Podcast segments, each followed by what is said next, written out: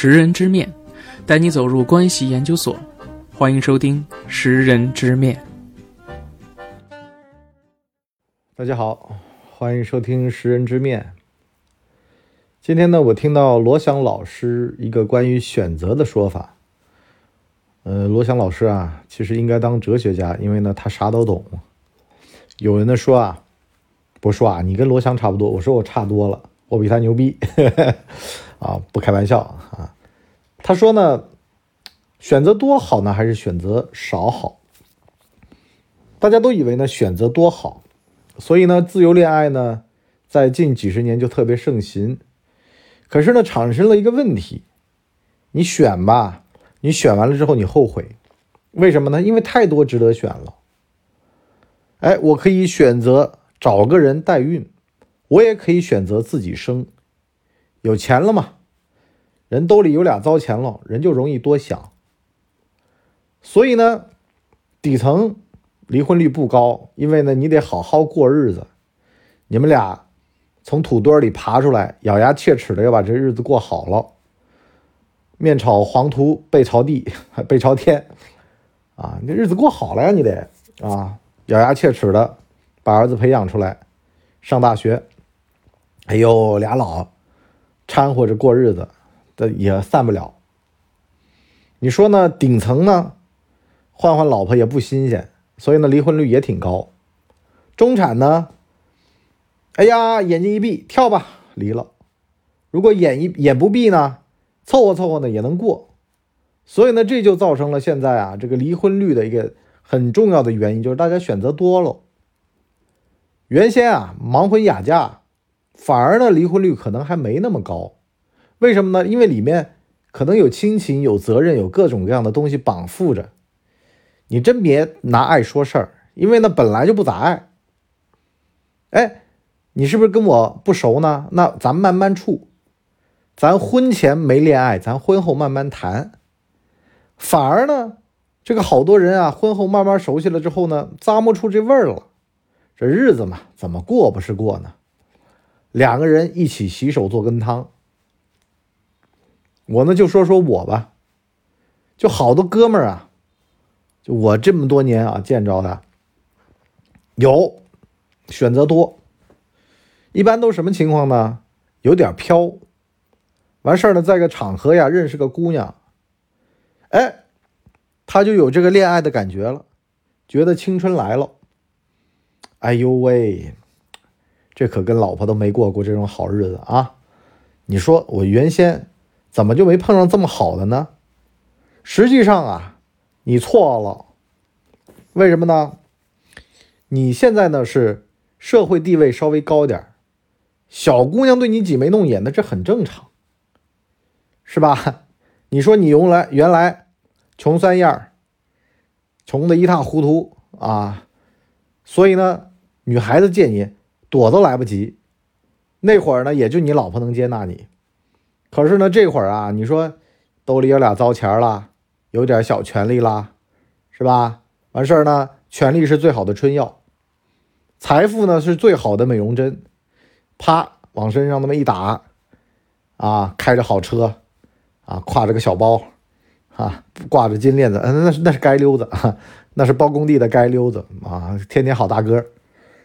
可是啊，这话就得这么说，其实跟你这人本身没什么关系，就是因为你身上可能有点权，有点钱。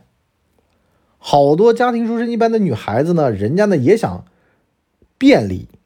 甚至呢是有不怀好意的，比如说像林有有这样的，哎，吃现成的，是吧？人家刚刚刚家里做好的饭呢，香呀，燥呀，啊，吃完吐泡泡呀就来了。完事儿了，你说你老婆在家里面等着你不回家，你搁这儿跟这个姑娘在那儿啊搞亲，搞来搞去呢，好了。真以为啊，这姑娘是冲着你人来的，实际上呢是冲着你现在的这个阶段来的，就跟那些都挺好的台词一样的，是吧？图你啥呀？图你不洗澡呀？啊，图你身上的味儿啊？图你这个老人斑呐？你都快半截入土的人了，自个儿心里得明白，什么意思呢？其实好多时候呀，就是因为这个自由恋爱这“爱”这个字儿闹的。咱先好好说说啊，这选择的事儿。原先啊，人没选择，你坐那儿看书，哎，看小说挺高兴，快乐的来源非常的单一，但是特别快乐。坐那儿趴一天看《三体》，哎呦快乐，看金庸啊。现在啊，你刷一天抖音，刷完了一身空虚，为什么呢？那多巴胺分泌的太多太密，导致到你一整天这个人啊都提不起劲儿，会上瘾。越简单越短暂越直接只给的快乐，这玩意儿退散的越快。现在有几个人啊能静静的坐下来？你说啊，看个电影啊，是吧？刷个电视剧啊？最近这个流量啊都被抖音吸走了，好多平台上的人都跟我说呀，我说啊太恐怖了，现在不玩抖音都做不下内容了。我说我也在做，这个我我不会不好意思，我就这么脸皮厚。这个选择一多呢，你容易呢平台迁移。那你说呀，这个穷的男的，穷的中年男的为什么那么专一呢？实际上他是没办法。如果兜里有了，谁都会这样。可是呢，大家也得记得，这人啊，浮华褪尽了之后吧，最后呢还是一日三餐。啊，得看你怎么解读了，是一日三餐呢，还是一日三餐？啊，你还得过平淡日子。你想要命长，想要自个儿这个人啊，精力毕竟有限，好多时候你不能乱来。你就包括为什么我其实不怎么讲道德，我讲的是比较实在的，叫效率嘛，就是这么个说法。有的人说，哎，为什么博叔你好像就没有这方面的问题呢？哼，那是为什么呀？那是成本太高。我老婆能让我付出巨大的成本，其次呢，是我没觉得我有到能够自满的这么一个程度，我到目前为止还没有，但我不保证将来。每一个人都是这样啊，你就说爱情一样的，他当时结婚的时候给你那承诺，哎呀，一生一世之类的啊，就当个屁，听听算了，不可能，你自个儿都知道呢，你六岁发的誓说这辈子长大了要当奥特曼。你十六岁了，你还会想着这个事儿吗？你要一生一世啊！当时可是跟他发了誓的，没用。一个认知阶段够就干这个认知阶段该干的事儿。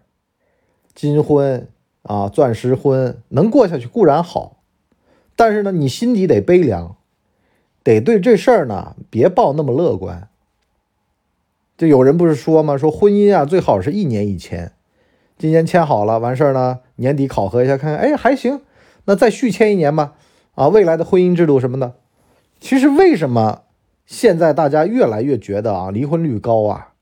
实际上是大家就跟刷抖音一样的忍受啊这本书啊，这个高潮来临点啊是越来越早。哎，结婚一年了，这男的怎么还没升官呢？哎，结婚三年了，这男的怎么还没上市呢？哎呦，结婚五年了，你看看，完事儿了都拿最高的跟。家里的这男的比完事儿呢，对老婆也一样。哎呦喂，老婆三十五有三十五的那个味儿啊，三十五有三十五的智慧。你见天的就好了，拿老婆的这个样子和二十岁的那个小姑娘比，你这玩意儿怎么比呀？我就觉得你们这帮人是，就对孩子也一样啊。你说，哎呦喂，你要班级里第一，你小孩如果要求你说，爹，我班级里最好的那个开的是迈凯伦，你说你怎么回？这就是一种不甘于平淡的心造成的呀。有几个人这辈子活成了那么高大上的人呢？有几个一辈子没碰上几件坎坷事儿呢？有几个人心想事成事成了的呢？你越是怀抱这种美好的幻想吧，你就越容易被钩子勾的。这钩子就是骗子的意思啊。就比如说啊，你说，哎，一个男的跟一个女的相亲，这女的带男的去。啊，这个醉上火锅城，吃一顿上万块钱的饭，这男的肯定想想，你都这样了，我还不能心怀不轨吧？这女的心想，哎呦，今天碰到了韭菜了。最后呢，发现两把镰刀，砰，撞在了一起，互相想勾对方啊，但是都没勾成，上了电视，好了，被大家知道了。哦，原来这就是美好生活。大家都是吃粗粗茶淡饭的，就别装了吧，好吧？这女的还在电视镜头前面大言不惭的说：“哎，我平时就这么吃饭啊，平时就在这家店经常吃。那你今天先把这个单买了呀，你经常吃。所以呢，这话呀就是一个智慧的问题。你智慧如果够，你就知道了，没有白来的，都得付出代价和成本。这也是为什么你伯叔不敢。”或者说你伯嫂控制的好啊，这么一个最重要的原因是大家都是明白人，知道这个成本有点高，而且呢，这背后呢全都是利益啊，你还得重新的去建立一套这个关系体系，这太累了，太麻烦了。你想想看，你这玩意儿有这精力吗？自个儿公司的事儿，自个儿播客的事儿都还没处理干净呢啊，你就又投入另一段关系了，你这玩意儿就跟跳槽一样。还没升职呢，就想着跳槽，跑另外一家公司单位，啊，又干着司机那个事儿，是吧？你得先在这儿提升了，在这儿提升了，你就不想走了。就好多人呢，都觉得就跟我在那咨询说，不说啊，我想读个书。我说你为什么读书？哎呦喂，我工作停滞了。我说你工作停滞了，那你的那个终极目标是什么呢？你觉得你的人生实现是通过什么呢？我要财务自由，我说那你创业呗。我创业没本钱，那我说你拿着你的公司里边的成本试错呗，试到你觉得有创业的可能性了，你就去创业呗。他说：“哎，对哦。”那我说你刚才问我什么问题啊？我忘了。所以啊，好多时候问到终极的问题就行了。就包括像婚姻这个事儿，你结个婚，你的目的是什么？大部分人啊，盲婚哑嫁。挺好，为什么呢？因为到了这个年纪，先干了，干完了呢，先进了这个婚姻吧，完事儿了，慢慢就咂摸出这个味儿了。很多人都这样的，你就包括像我写作啊这种事儿一样的，你刚开始干，你肯定是干不出什么花头的。写着写着，写到第三年的时候，哎呦，有点感觉了，哎，我好像能够驾驭这文字了。写到第五年的时候，哎呦，我觉得我是个尖儿。到第八年。哎呦，前面这几年我干的是什么玩意儿啊？写作风格都没有，现在有了。到第十年，什么写不写作风格的，能写出好东西，那就必须得投入精力。好了，又是一轮重新把自己前面推翻。结婚也一样的，第一年看到的婚姻和第二年、第十年、第二十年都不一样。但是呢，好多人呢，他就没这个耐心，他不会去坐那儿看这个风景。他也不坐那儿研究，你就比如说炒股票一样的，就有的人，哎呦喂，我这股票没涨，隔壁的涨了，隔壁的涨了跟你有什么关系啊？你拿着你手上票好好研究不行，不行，我得追涨。好了，追上去了，人家高价啊给你接盘了，你买了就跌，跌完了，哎呀又割。我拿这个炒股票举例，就是有的人啊习惯性离婚了，有的人在关系当中啊就经常的跳槽。或者是坐着这山望那山，实际上就本质上就是个哲学问题，就是这个人他觉得他的选择多，实际上一样都没有。你真真的把一件事儿给干好了，你研究人嘛，你老婆也是人，外面女的也是人，是人他就有欲望，有欲望你能满足他吗？有的是在那儿揣着明白装糊涂，啊，就等着吃现成的饭；有的他可能真爱你，但是。你要真把你这些车呀、房啊，你给你前妻，你跟他结婚，你试试看，他爱不爱，来不来？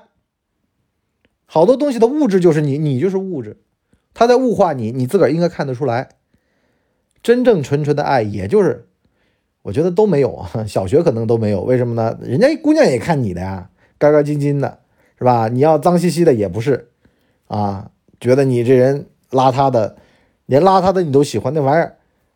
这个是个人的呀，是吧？也太恐怖了吧！这审美是出现了多多大的这种啊问题了？所以呢，都没有，都别想这种什么爱呀不爱的，这玩意儿全都是扯淡啊！那些作家为了卖小说，那些药厂为了卖药，然后给你设计的这些东西啊，那现代消费主义陷阱，你别信那玩意儿啊！这个动物性嘛，人都有。婚姻制度呢，其实是一个最好的制度了，它能够把很多人的这个欲望给抑制住。以防呢，这些人作妖作死。为什么？你不会牵扯精力，好好的干活，好好的为这个社会服务。你要是妻妾成群了，啊，家里又有老婆又有妾的，你这个社会制度管理成本，你包括那帮光棍儿啊，闹起来抢钱抢粮抢女人，然后呢又来一次社会革命，谁受得了啊？这玩意儿，所以呢，这才是一夫一妻制。就很多时候的这个土壤啊，包括财富传承啊，包括家族强大的这么一整套的社会逻辑体系。